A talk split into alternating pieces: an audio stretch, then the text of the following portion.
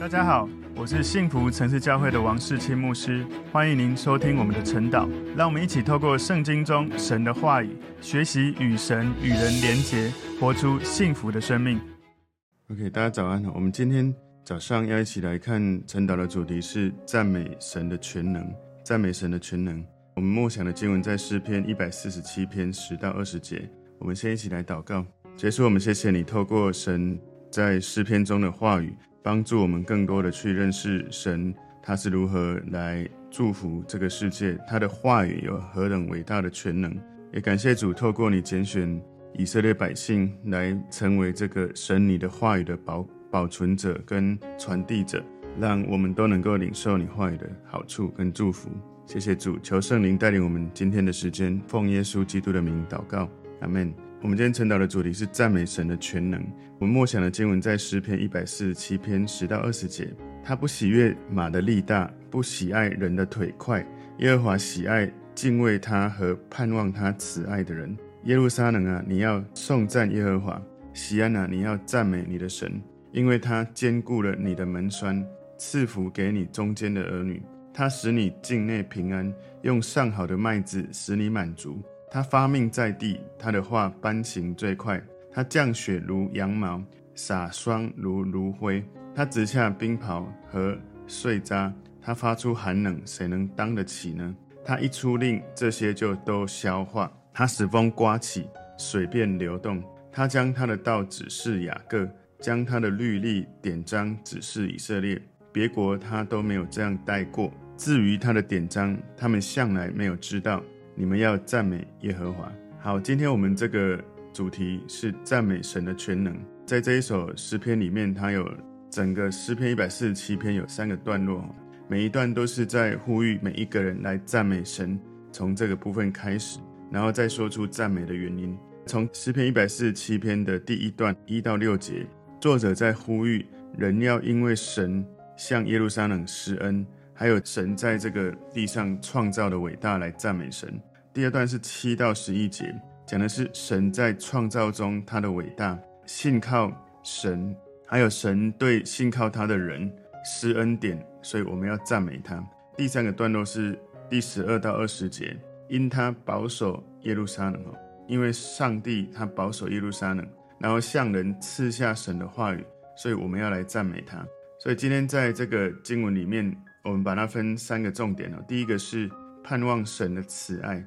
盼望神的慈爱，神他的伟大，他的全能，他不喜欢我们去喜悦那一些这个自然界的力量，他喜欢我们先把神他的慈爱，先把神摆在首位。所以诗篇一百四十七篇第十节他说，他不喜悦马的力大，不喜爱人的腿快。所以神他不喜欢人倚靠的是自己的能力，包括可以使用的这个马的力量，或者是人的腿。神喜爱倚靠神的慈爱的人。那这个马的力量，特别是在古代，他们常常在战争的时候，他们需要用那些军马，哈，就是在打仗当中那些战马的力量。然后人的腿快，就是在古代他们需要作战的时候士兵的力量。那所以神其实他不是恨恶人的能力，或者是你依靠其他的能力来做你要做的事情，但是神他恨恶人哦，依靠。神以外的能力高过于神，其实不只是古代，现代也是一样。古代人他们可能举例来说，就像我刚刚讲的，打仗要靠人的力量或是马的力量。但是呢，如果他们打仗前，他们也没有寻求神；打仗中、打仗后也都没有寻求神，而是都靠自己。其实古代是这样，现代也是这样。我们常常遇到一个挑战，当然有时候简单的任务，我们就没有想到说需要神的帮助，就自己能够完成。其实，即使是最简单的任务，你心里还是可以跟耶稣说：“耶稣，我要做这件事了哈，请你来帮忙。”举例来说，呃，你今天的工作，或者像我们这个礼拜在骑单车，我们每一天出发前都还是要寻求神的话语，分享神的话语，依靠神。特别不要说简单的任务，特别是有时候你有比较挑战的任务，这跟你平常的习惯有关。你依靠的是神，还是你依靠的是你自己的知识、能力或人脉？我们常常在你压力一来的时候，就可以被试验出来，到底你依靠的是什么？到底你的自动导航系统，当你遇到问题的时候，第一个或者你最多的常常在寻求的是什么？很多人的生命哈，在遇到压力的时候，所有的状态就会被震出来。就是你在觉得健康出问题，或者是关系出问题，或者是工作出问题，你一直在找什么东西帮助你舒压。可能有的人找的是娱乐，有人找的是一直找人讲，有人找的是去敬拜神，去寻求神。所以我们就要去看看自己，常常在遇到压力的时候，遇到困难的时候，我们常常在依靠马的力，人的腿。还是依靠的是上帝。如果你常常依靠的是上帝，有一个征兆就是你会常常有安息。如果你依靠的是上帝以外的，你会常常觉得七上八下，心里不安。然后你觉得你有在祷告，事实上你没有祷告，因为你祷告完你还是焦虑，你没有真的祷告后顺服降服神。人是这样，有时候你祷告了，你知道神给你一些感动或心意的，可是你自己的个人的主观意识强过神给你的意识，所以即使是基督徒，你祷告了，你还是焦躁不安。因为你没有真的在祷告中降服，没有真的在祷告中真的让神来掌权，所以神他是爱，神就是爱，神要我们每一个相信耶稣的神的百姓，能够来经历神的爱，能够来爱神，然后能够敬畏神，能够跟神来连结，能够在关系上更多的亲密的连结。所以马的力量虽然很大，人的腿虽然很强壮，但不过就是肉体血气的力量。我们靠着肉体血气，绝对是没有超自然能力的，因为它有限制。如果你能够爱神、寻求神，神的爱触摸你，神的创造力触摸你，神的恩高触摸你，你会发现，你看事情的观点不再是原来的观点，你会看到更宽广，把那个空间拉到最远，你会看到更长远，把时间拉到最远。我们常常会困在眼前一个事情，其实从神眼光，甚至不是从神，从旁边人看起来就。很小的事，可是你竟然焦躁到如此的过不去，因为你没有试着说神你掌权，没有试着说你祷告之后真的相信神有最好的带领。所以记得吗？我前几个礼拜主日我有讲，很多时候我们会那么多的焦虑、恐惧、掌控，有很多的这些问题，关键是因为我们不相信神能够掌权。如果你真的相信的话，你怎么会祷告完还这么多的焦虑？所以，神的百姓，我们有一个记号，就是当你相信神的时候，你依靠的是神的爱、神的力量，而不是自己的努力，自己到处去找资源跟方法。所以，试着学习在神的面前敬畏神，对神有盼望。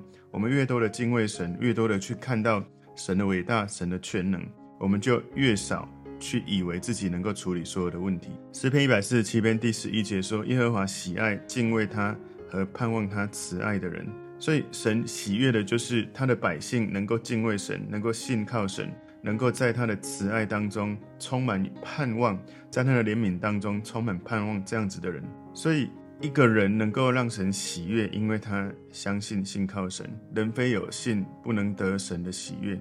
所以，我们身为神的百姓，我们用对神的信任，哈，让旁边人看到我们如此信靠神，而神就得荣耀。所以这里这个中文的经文，他说耶和华喜爱敬畏他和盼望他慈爱的人。这个慈爱我以前跟大家讲过很多次哦。这个慈爱应该是指一个神永远的盟约，永远的慈爱。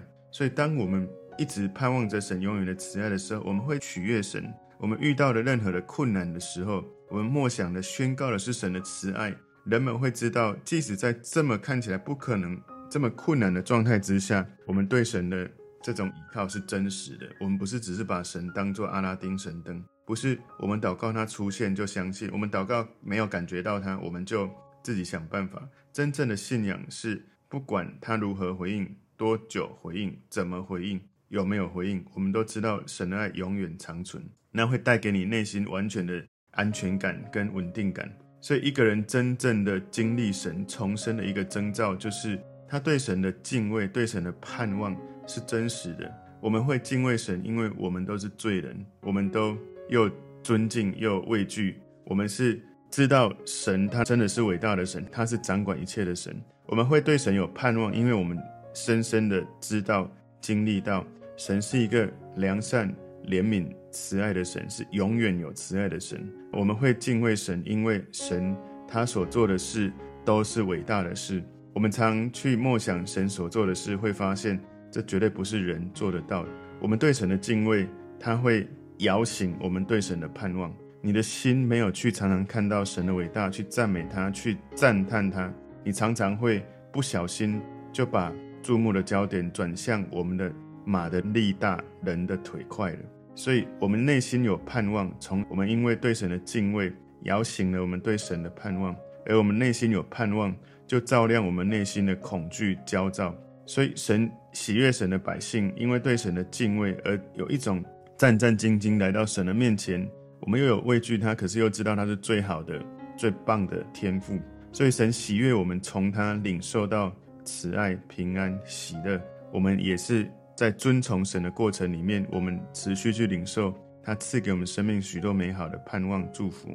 所以今天赞美神的全能，第一个重点是盼望神的慈爱，第二个重点是赞美神的眷顾与大能。赞美神的眷顾与大能，诗篇一百四十七篇十二节：耶路撒冷啊，你要颂赞耶和华；锡安啊，你要赞美你的神。所以当我们认识一个人的伟大跟美好的时候，我们就会想要赞美那个人。所以你看到所有的那些比赛。奥运各种的才艺啊，各种的体能，各种的比赛，当他们是冠军的时候，他们会站在那个一二三名冠军台最高那个地方，所有人赞美他们。为什么？因为他们的能力、他们的表现、他们所做的让人赞叹。所以，当我们越多认识神的大能，越多了解他是如何看顾我们的生命，我们就要越多的去赞美他。我们因为神赐给我们的祝福、给我们的礼物、给我们的恩典。我们本来是要被审判到地狱的，可是因为神以他的怜悯开了一条路，耶稣来到我们的生命中。当你说我愿意接受你成为我生命的主人，然后我承认我生命的罪，那个神的公义、神的正义就得到了成全，而神的怜悯、神的慈爱也得到了成全，我们就领受了这个恩典。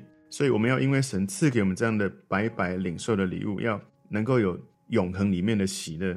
我们要承认所有人的基本需要，我们的生命安全，我们的灵性的健康，我们的人际的和谐，我们所有工作中的生产力，都是神赐给我们，不是我们的个人的努力跟我们的成就。所以我们要常常记得来颂赞耶和华，来赞美他，因为神的荣耀就是神最擅长的事情，他最擅长的就是在我们的身上行神迹奇事，他把一切的良善美好的事情。祝福给我们这一些本来完全不配得到的人，这是神的荣耀。我们要常常来默想，来颂赞他。你越颂赞神，你就越认识神。所以不是因为神非常需要我们不断说他有多好，才代表他真的多好。不是，他本来就那么的好。我们多讲一点或少一点也不会减少，他是如此美好。可是我们越赞美他的时候，我们会越发现，原来我们越赞美越认识他是如此美好。因为你要。开口先讲出赞美的话，你心里一定是先有这样的想法，或者有时候你听到别人在赞美，本来你没有想到，但是你听到别人如此的赞美，让你也感受到那种神的伟大、神的全能。因为每个人经历神的角度都不一样，你在赞美当中，或者听到别人的赞美的时候，你会从更多的角度去认识、去体会神是真的如此的伟大。诗篇一百四十七篇十三节说：“因为他坚固了你的门栓，赐福给你中间的儿女。”所以，我们对神的赞美跟敬拜，不是一种很空洞、空虚的崇拜，不是好像集体意识被洗脑的崇拜，不是，而是因为神实质上真的对我们每一个相信他的百姓是如此的美好，以至于你内心深处就涌出自然想要感谢赞美神的这样的话语。所以，不只是他兼顾我们的门栓，保护我们的身体，他也赐福给我们中间的儿女。所以，神。他对我们的生命兼顾我们的门栓，提供我们安全感，保护我们的身体，祝福我们的心灵有安全感哦。从外在的层面来看，神为我们兼顾我们的门栓，没有敌人可以进来。从里面内在的层面来看，他赐福给我们的儿女，让我们的下一代，让我们的未来领受到神的祝福。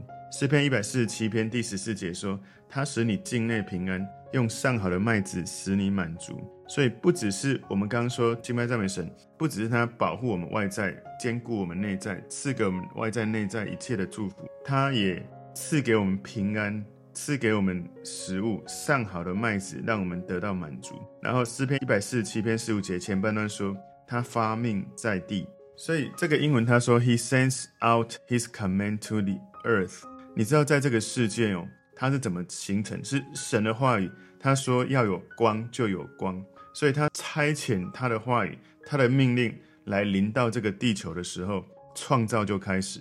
神的能力在这个世界，许多自然界的工作就开始运行。所以，我们在这个地球，我们在这个世界，怎么开始的？是神的话语开始的。当他说话的时候，这个世界就被建造。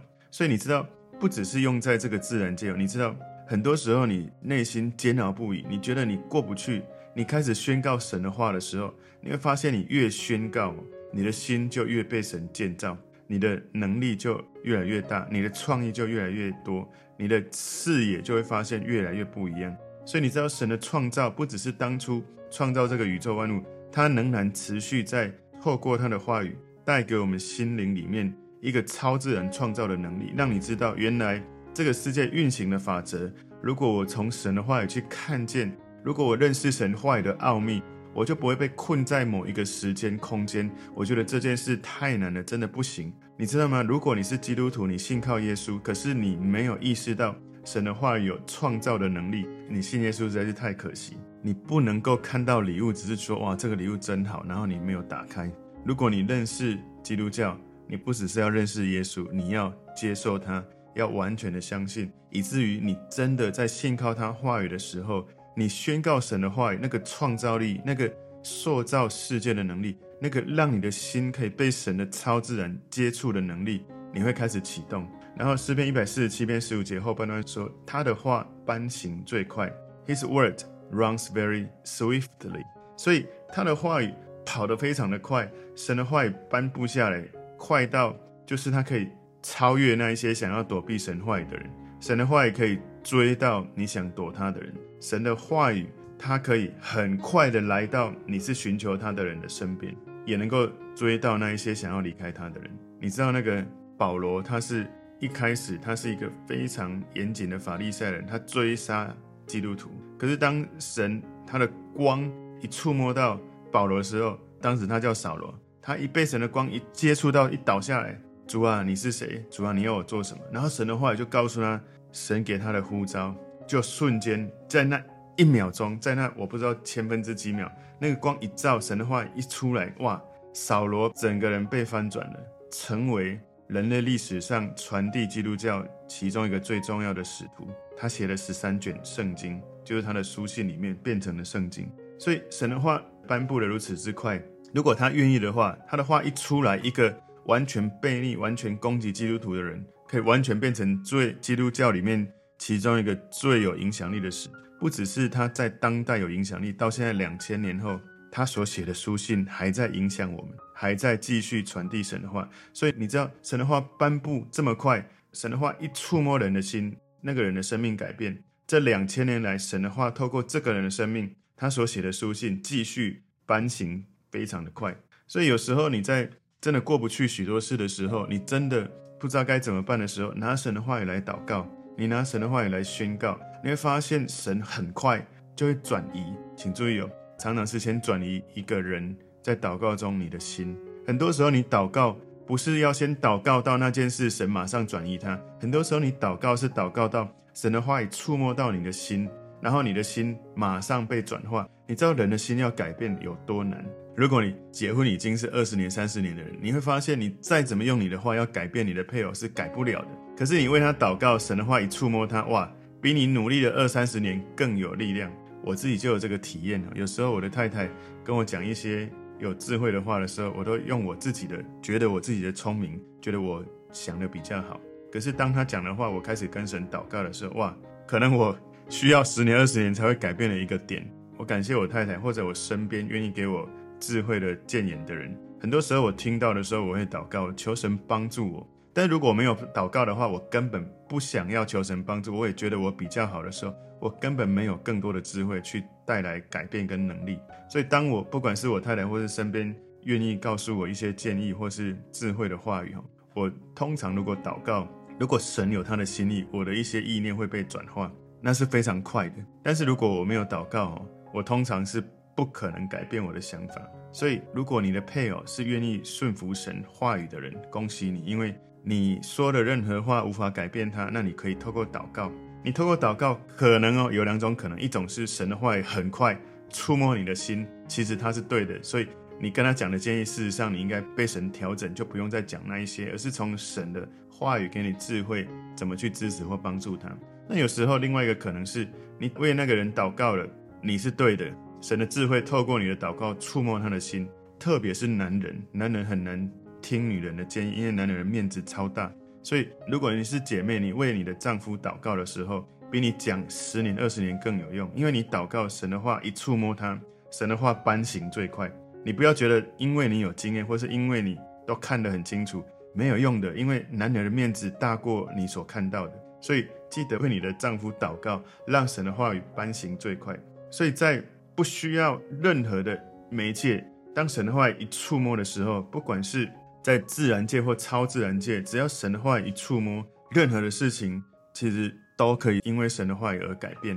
神的话语，我们在祷告的时候，第一个改变是我们的心。很多时候环境都没有变，可是我们的心境一变，我们所看事情的视野、焦点。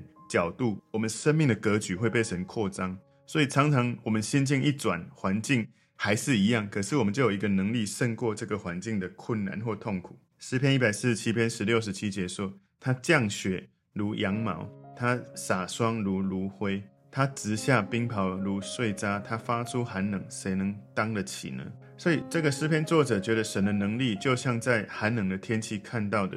有雪，有霜，有冰雹，有寒冷，这些都是在自然界神力量的展现。当神一发出他的话语的时候，所有这些你看到的东西都可以瞬间就融化。这是神的能力的一种展现。你可以看到希伯来书第一章第三节说，他是神荣耀所发的光辉，是神本体的真相，常用他全能的命令托住万有。他洗净了人的罪。就坐在高天至大者的右边，所以这个诗篇作者把神哈，其实就是来到这个世界的这个耶稣，以他的全能的这个真理托住万有。在希伯来书一章三节，这里在讲的是耶稣了。耶稣以他的全能的真理话语托住万有，而诗篇一百四十七篇的十八节，这里提醒我们，就算是雪，就算是自然界的这些所有的规律。当神的话语发出的时候，一开始神话语发出，神创造这个世界，神就已经在创造这些自然的自然律了。诗篇一百四十七篇第十八节前半段这里说，他一出令，这些就都消化；后半段说，他使风刮起，水便流动。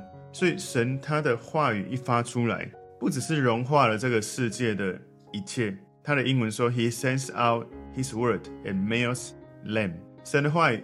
一出来，这个自然界的东西很快就会被融化，而且更重要的是，神的话一触摸人的心，那个最坚硬的心就会被软化。就好像我刚刚说的，其实不只是扫罗变保罗，还有很多神使用的人，也包括我跟你。我们的心常常还没有被神的爱触摸的时候，硬到不得了。透过神的圣灵，他触摸我们，我们也愿意被他触摸。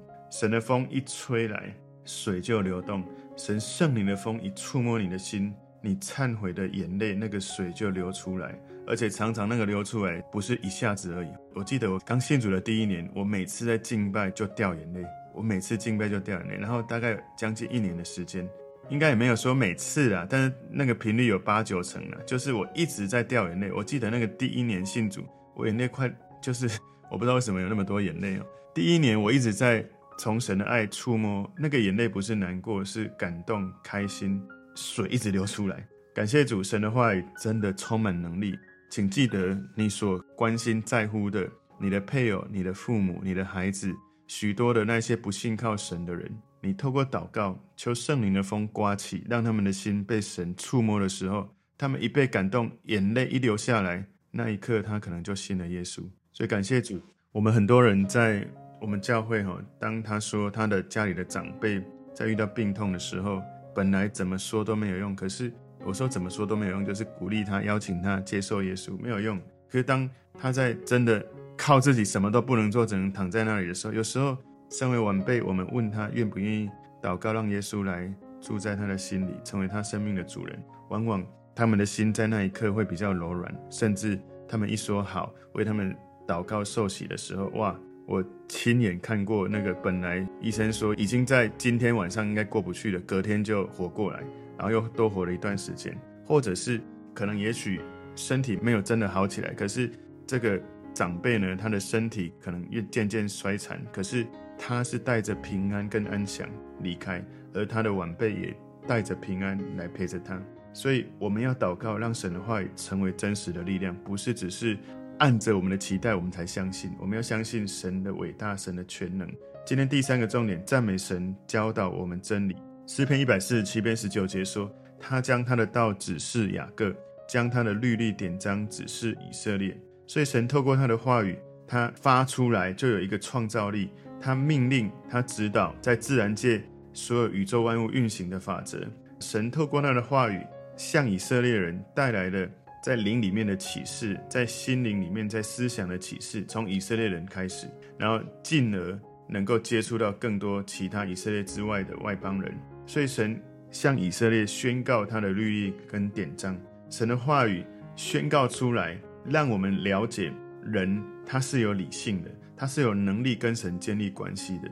甚至我们一定要了解一件事：神。他创造了人，人是从神的形象所造的。我们每一个人，我们有属神的特质，神创造的能力在人的身上。我们有情感，我们有思想，我们能够说话，我们能够写字。你要知道，人是一个奇妙的受造物。如果不是神创造人有这些本质，如果你说另外一种说法，说人是怎么来的，是从宇宙大爆炸一连串的巧合演化产生现在的人类。如果是这样的话，我很难理解，只是一个宇宙大爆炸，还有这么多的巧合，怎么会刚好人会有灵魂？怎么会人的心思意念、人的创造力、人的这一些里面的东西，是真的演化可以演化来的吗？这个是我们真的要认真思考的。我觉得最容易去解释、最容易去让科学能够去说得过的，真的就是有一个这样子的神，他创造了人，所以神的形象、神的本质。神的一些特质在人的身上，以至于我们一直在追求一种永生。其实那个永生是神一开始放在我们内心深处的。当我们越认识神，我们内心就会一种深处的满足到，你知道那是比你在自然界所能得到最快乐的东西更深的快乐。所以神拣选犹太人、以色列人，他们成为神的话语的图书馆的管理员，还有神话语的接收者、执行者、出版者。罗马书三章一节到二节说：这样说来。犹太人有什么长处？歌里有什么益处呢？凡事大有好处。第一是神的圣言交托他们。所以保罗说，到底犹太人有什么长处？有什么好处？有什么好的？第一个最大的这个 advantage，第一个优势，第一个好处就是他们领受神的话语。所以上帝他是宇宙万物的创造者，也是启示的人。上帝透过启示圣灵的启示，启示的诗篇的作者，启示了整本圣经。每一个作者，让他们成为神真理的接收者。感谢主，从神拣选以色列人，先从以色列开始教导他们，而这个真理就传递到我们的生命里面。诗篇一百四十七篇二十节说：“别国他都没有这样带过。至于他的典章，他们向来没有知道。你们要赞美耶和华。”所以，神拣选以色列作为他启示话语的接收跟守护者，他并没有拣选。那些当时的外邦人、非利士人、以东人或者埃及人担任这个角色。保罗他写到，我们刚刚有看到哈，就是神赐给以色列主要的祝福、主要的优势、主要的好处，就是神把他的圣言、他的话语托付给以色列人。很多人会觉得说，为什么给以色列人不给我们，不给这个那个国家？我不知道是什么原因，但是我确定一件事：以色列人这几千年来，他们接受这个责任的时候是非常认真的。去看待的，他们认真的去用手稿誊写神的话语，他们复制，他们学习，他们保存神话语，希伯来语圣经，从神几千年前给他们，他们在家庭的教育里面，他们真的是很认真的，不管是手传、口传，各种方式，把神的话语很认真的保存、传递下来。所以作者不是好像说啊，因为其他国家没有收到，只有以色列收到，所以我好高兴，我是以色列人，我收到，不是。而是作者在提醒以色列人：你们领受这个恩典、这个特权，就是你们的责任。所以，就像我们之前看电影说的，你的权力越大，责任越大。以色列人接受这样的任务，是他们要保存神的话，要顺服神的话，要行出神的话语，要让以色列以外的人知道，他们如此认真对待神的话语，而神如此的对待以色列人，祝福他们这个国家。可是以色列他们遇到很多的灾难，常常是因为自己的罪，而神允许许多的外邦人来攻击到他们。可是神的应许，让他们在他们的土地，能能让他们虽然是被掳了，后来是复国了。所以我们要了解神的伟大，神对人所有在这个宇宙万物的关怀，神话语的超自然能力的本质，让我们更多认识神、经历神，就应该更多在赞美神的时候，我们越来越认识他。还有一个很重要，就是我们越来越像他，我们就这样子来颂赞他。我们今天的主题是赞美神的全能。我们今天诗篇的经文，我们归纳三个重点：第一个，盼望神的慈爱；第二个重点是赞美神的眷顾与大能；第三个重点是赞美神教导我们真理。感谢神，透过他拣选以色列人，然后他们很认真的持守神的话，保存神的话，所以我们今天有美好的这个圣经六十六卷书，我们可以一起这样从神的话语认识神，经历神话语的转化，以至于我们也能够带出一些创造的能力。我们一起来祷告。主，我们谢谢你，透过今天神你的话语，你祝福我们能够在心里敬畏神，盼望神的慈爱，让我们能够透过神实际真实的祝福我们每个人的生命。我们在赞美你的时候，更认识你，更多与你交流，更多从你的真理经历生命的更新跟能力。感谢主，奉耶稣基督的名祷告，阿门。